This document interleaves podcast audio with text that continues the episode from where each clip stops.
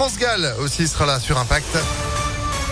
Juste après une météo bien perturbée et encore des vigilances oranges aux orages aujourd'hui. Sandrine Ollier, bonjour. Bonjour Phil, bonjour à tous. À la une, effectivement, l'Isère en alerte orange aux orages jusqu'à 16 heures.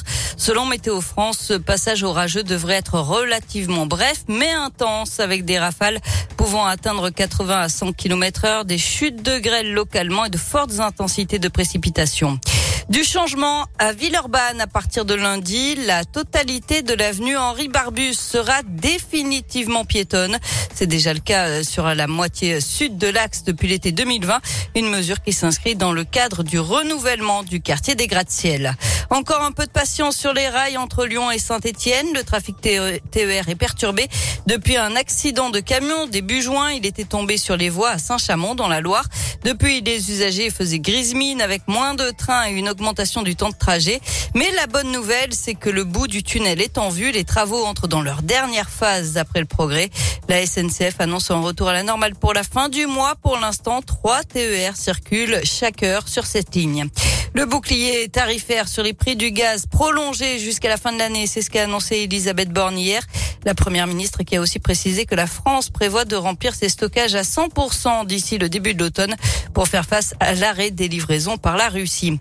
Et puis, il faudrait investir un peu plus de 2 milliards d'euros par an pour que la France s'adapte au changement climatique. Conclusion d'une étude de l'Institut d'économie pour le climat qui s'est donné pour objectif de chiffrer les coûts de cette adaptation aux inondations, aux canicules ou aux incendies. Les initiatives sont encore trop timides en France, estiment les experts.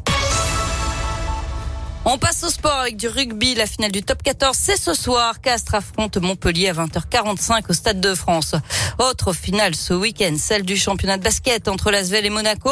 Le titre se jouera demain lors du cinquième et dernier match à l'Astrobal. Le match se jouera à guichet fermé à 20h30.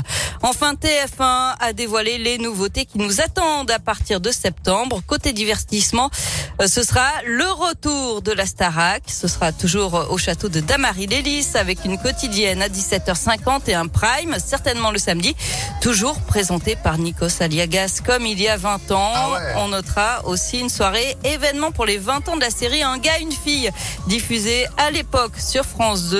Et puis côté téléfilm, on, aura, on verra le mystère d'Aval qui reviendra sur l'affaire d'Alexia Daval. Enfin, la première chaîne a aussi annoncé une soirée spéciale intitulée Les Inconnus se reforment, une mini-fiction inédite avec bien sûr Pascal Légitimus, Didier Bourdon et Bernard Campan, mais aussi la participation d'invités pour rejouer les sketchs cultes. Ah, les sketchs, évidemment.